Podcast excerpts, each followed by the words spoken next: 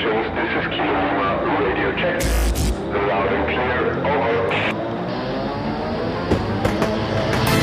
Willkommen zu Talking Tactics, dem Agentur-Podcast mit Klaus Leimer, Gründer von Creative Tactics, Agentur für kreative Markenarbeit. Five,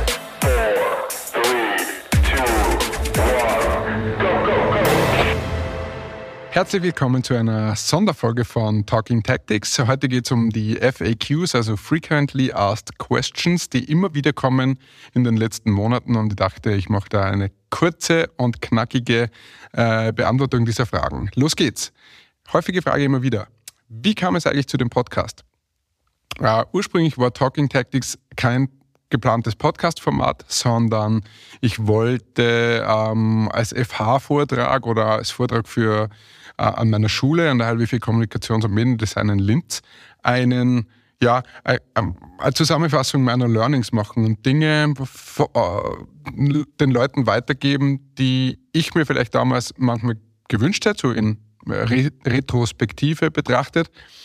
Ähm, und durch Covid ist es nicht zustande gekommen, weil natürlich äh, jetzt so Präsenzveranstaltungen und so weiter eher Mangelware waren und deswegen eigentlich so der Plan B der Podcast. Ähm, das äh, im Nachhinein betrachtet gesehen sicherlich mehr Reichweite hat als diese, äh, als diese Vorträge, würde mir aber dennoch nach wie vor freuen, wenn es vielleicht einmal ähm, mit Live-Publikum ähm, an einer FH oder eben an der Schule oder wo auch immer, vielleicht ist auch mal die Wirtschaftskammer oder Wifi äh, interessiert. Also ähm, wenn ich mal wo auftreten soll, mit einer äh, vielleicht witzigen Präsentation dazu und meine 10, 11, 12 Learnings ähm, präsentieren kann oder darf, würde es mich sehr freuen. Bitte gerne melden. Nächste Frage. Der Raphael fragt, wann startet die dritte Staffel? Ähm, ja, Grundsätzlich sollte die dritte Staffel schon längst äh, gestartet sein, aber wie es immer so ist, die Projekte, die irgendwie für einen selber sind und nicht für den Kunden sind, äh, die werden immer hinten angestellt. Darum sind wir etwas im Verzug. Ich kann so viel verraten, die erste Folge der, dritte, der dritten Staffel ist bereits aufgezeichnet. Das haben wir schon im Sommer gemacht. Ähm, mir fehlte tatsächlich jetzt ein bisschen die Zeit, ähm, die Gäste einzuladen und sie vorzubereiten und mich auch vorzubereiten. Aber es ist alles in Planung und ähm, um mir selber eine Deadline zu setzen, würde ich behaupten, März. Nächste Frage von meiner Mama. Ähm, passt dazu zur vorigen Frage. Wie werde ich Gast in eurem Podcast, beziehungsweise wie wählt ihr die Gäste aus? Äh, bisher war ja, ähm, waren die Gäste, also in der Staffel 2, ähm, alle Bürokollegen, ähm, also alle Mitglieder der Open Agency, alles Freelancer mit irgendwelchen ähm, Spezialbereichen wie Webdesign oder David mit ähm, äh, Fotografie, Video. Wir haben den Max Kögel gehabt, der Sounddesigner, der auch mit Nordhang seiner Agentur diesen Podcast produziert. Ähm, geplant für die dritte Staffel ist da etwas ähm, weiter zu, zu angeln und wirklich verschiedenste Leute fürs Mikrofon zu holen und immer sie um den Bereich ähm, Marke, Leadership und alles, was, äh, was mich oder uns als Agentur, auch vielleicht Design, so beschäftigt. Und ich möchte da wirklich ähm, den Personenkreis sehr breit halten, weil ich glaube, dass das am interessantesten wird. Ähm, und liebe Mama, falls du auch mal willst, das werden wir hinkriegen. die Cornelia fragt, ähm, was genau ist die Open Agency? Ähm, grundsätzlich ist es ein Mindset. Es geht darum, ähm, dass wir in unserem Büro nicht nur äh, meine Festangestellten haben, sondern auch Freelancer sitzen haben, eben wie gesagt mit unterschiedlichen Schwerpunkten, ähm, ähm, Spezialisierungen. Und die Idee dahinter ist die, den Headcount klein zu halten, maximale Flexibilität zu haben und trotzdem aber mit Leuten immer wieder zusammenarbeiten, wo man einfach, wo man sie kennt, wo die Chemie stimmt, äh, wo eben dieses Mindset passt. Und das macht uns, glaube ich, recht, recht schnell, wie gesagt, flexibel und verbindet im Prinzip die, die Vorteile, also die Manpower, die, die Infrastruktur einer zehn, mittlerweile zwölf Mann-Frau, also zwölf Kopf-Agentur, mit den Vorteilen aber auch eines Freelancers, der, ähm, der ähm, flexibel, flex, vielleicht flexibel arbeitet wie wer Angestellter, ähm, weil er keine Wochenenden und äh, Feiertage kennt, beziehungsweise natürlich immer auch ein bisschen ähm, unternehmerischer denkt als vielleicht ein Angestellter. Eine Frage, die in dem Zuge auch immer wieder kommt, habt ihr noch Platz frei? Ähm, klares Jein. Wir haben physisch aktuell keinen Platz.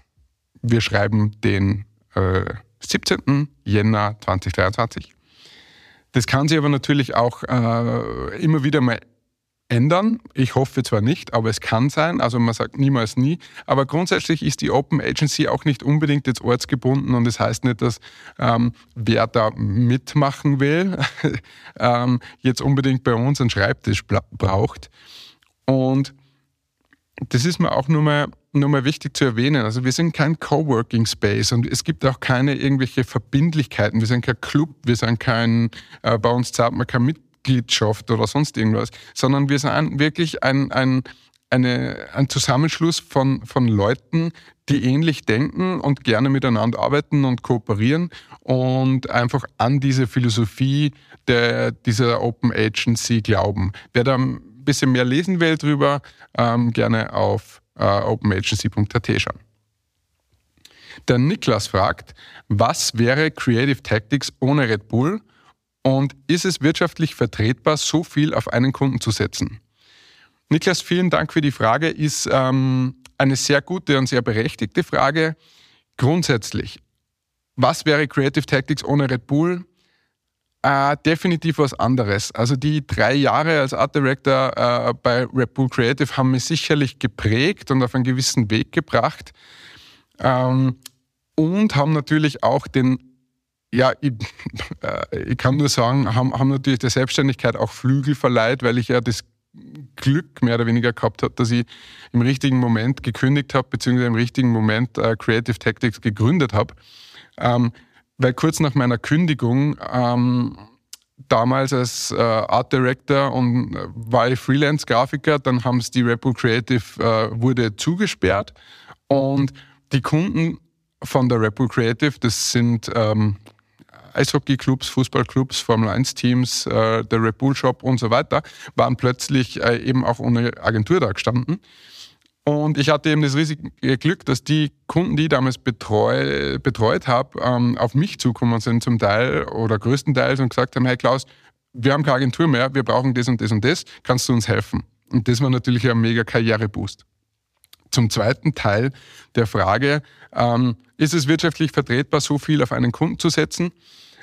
Ähm, es schaut nach außen bei uns immer ein bisschen danach aus, als würden wir nur Red Bull machen. Das ist ähm, ein bisschen dem geschuldet, dass wir einfach ähm, aktuell zu wenig Zeit aufwenden, noch in unserer, an unserer Außenwirkung zu arbeiten.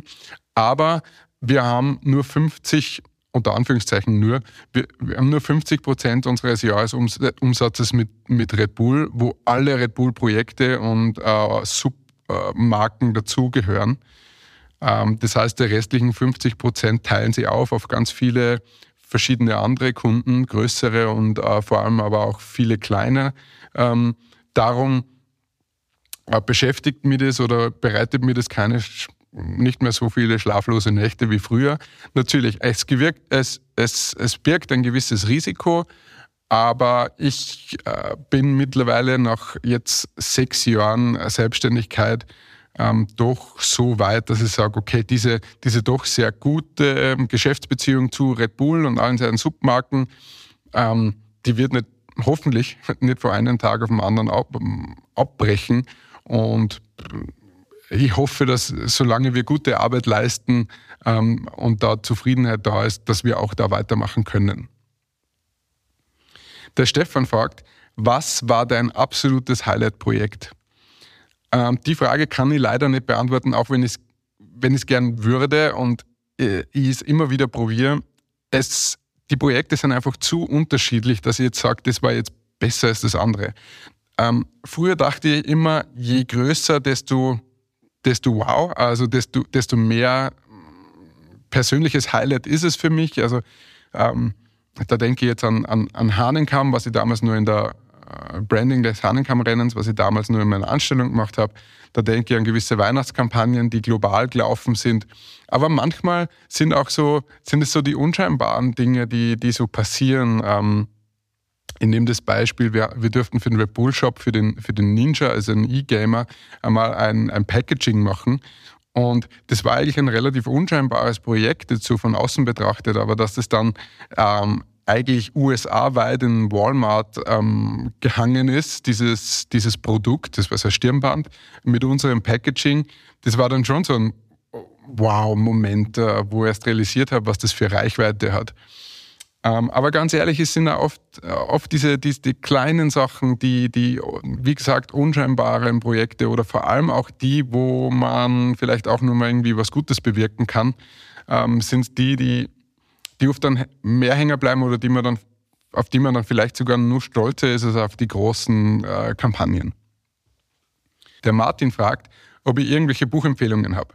Ja, für mich war so ein, ein Game Changer oder was sicherlich mein, mein ähm, Mindset geändert hat, war das Buch Extreme Ownership von Jocko Willink. Jocko Willink ist ein ehemaliger ähm, Navy SEAL-Offizier, der äh, recht viel erlebt hat und in seinem Buch oder in seinen Büchern, muss man eigentlich sagen, recht ähm, eindrucksvoll beschreibt, ähm, was Leadership bedeutet und was Extreme Ownership bedeutet. Und ich weiß nur, ich habe das damals auf ähm, Hochzeitsreise, glaube ich, war das, äh, gelesen. Und da ist für mich wirklich so, da hat sich schon nochmal einiges geändert und ich versuche möglichst nach dem zu leben. Natürlich, man muss dazu sagen, das ist amerikanisch, das ist ähm, Navy SEAL, ähm, militärisch angehaucht. Man darf nicht alles so für bare Münze nehmen, aber man kann es im Prinzip ganz gut umlegen. Und je mehr ich mich jetzt mit diesem Thema Leadership auseinandergesetzt habe, desto mehr sehe ich, dass im Prinzip die die Grundprinzipien eh immer ähnlich sind. Es werden nur eben andere Beispiele, andere Wörter und andere mh, mm, ja, Konstrukte oder Methoden verwendet. Aber grundsätzlich bitte Extreme Ownership, Joko Willink lesen, beziehungsweise die, die, die anderen zwei, drei Bücher, die er noch so hat. Das finde ich ist gut zusammengefasst, äh, wie, wie Führen äh, gehen kann. Und zu guter Letzt noch die Verena. Habt ihr schon ein Jahresmotto 2023? Ja, haben wir. Und zwar lautet es Next Level. Das Ziel ist, ähm, die Agentur Creative Tactics jetzt wirklich auf ein neues oder auf, ein, auf das nächste Level zu heben. Dafür haben wir ähm, die gewissen Schritte eingeleitet. Wer es vielleicht in unserem ähm, neuen Agenturblog schon gelesen hat, ich habe mit 9 äh, Jänner äh, gekündigt und arbeite jetzt nicht mehr in meinem Unternehmen, sondern fortan nur noch an meinem Unternehmen, so zumindest der Plan. Ähm, das heißt für die Bestandskunden jetzt vielleicht gar nicht zu viel Änderung, weil wir das schon seit anderthalb Jahren ähm, darauf hinarbeiten oder dieses Ziel haben. Ähm, das heißt, es wird ein paar strukturelle Änderungen geben, aber das heißt vor allem, dass wir, dass wir versuchen, äh, aus unseren aus unserer Komfortzone wieder auszubrechen und versuchen, nochmal progressiver weiterzuentwickeln, ähm, neue Dinge ausprobieren, vor allem diese neue Struktur, diese neue Arbeitsweise zu, zu ähm, etablieren. Und da war eben der erste oder wichtigste Schritt das, dass ich als Entscheider, Flaschenhals, ähm, ähm, äh, äh wegkomme, jetzt äh, überspitzt gesagt, und einfach ähm, meine Leute jetzt mehr äh, in die Führungsrolle auch lasse, sie mir Entscheidungen treffen lasse und dadurch ähm, hoffentlich auch wieder ähm, Freiheiten finde, ähm, um eben sowohl administrativ, aber auch wieder mehr kreativ zu arbeiten, weil es war einfach recht viel, ähm, ich war einfach recht einteilt in, in Orga. Und da habe ich gemerkt, wir, wir, wir stecken so ein bisschen, äh, oder ich habe die Befürchtung gehabt, dass wir so ein bisschen feststecken ja, in dem, was wir tun, was, was gut läuft, wo wir auch happy waren und alles okay. Aber ähm, es ist Zeit, den, das nächste Level zu erreichen und dafür muss man halt die nächsten Schritte ähm, setzen. Wer da eben ähm, mehr davon, also mehr Infos haben will, bitte gerne auf creativetactics.design slash blog. Ähm, da ist der ganze Artikel dazu. Oder sonst gerne wieder Fragen, dann werden wir wieder mal eine äh, äh, Frequently Asked Questions äh, Folge machen, beziehungsweise vielleicht sogar auf dieses Thema nochmal genauer eingehen. Ähm, ich hoffe, ich habe alle Fragen beantworten können und freue mich äh, auf euer Feedback und bin gespannt, wie viele Leute das diesmal anhören. Bin echt super froh über die ganze Performance und äh, danke, danke, danke. Ähm, das war's. Schönen Tag. Pfiat euch. This is Kilo Lima. Do you copy? Dieser Podcast wird produziert von der Agentur Nordhang.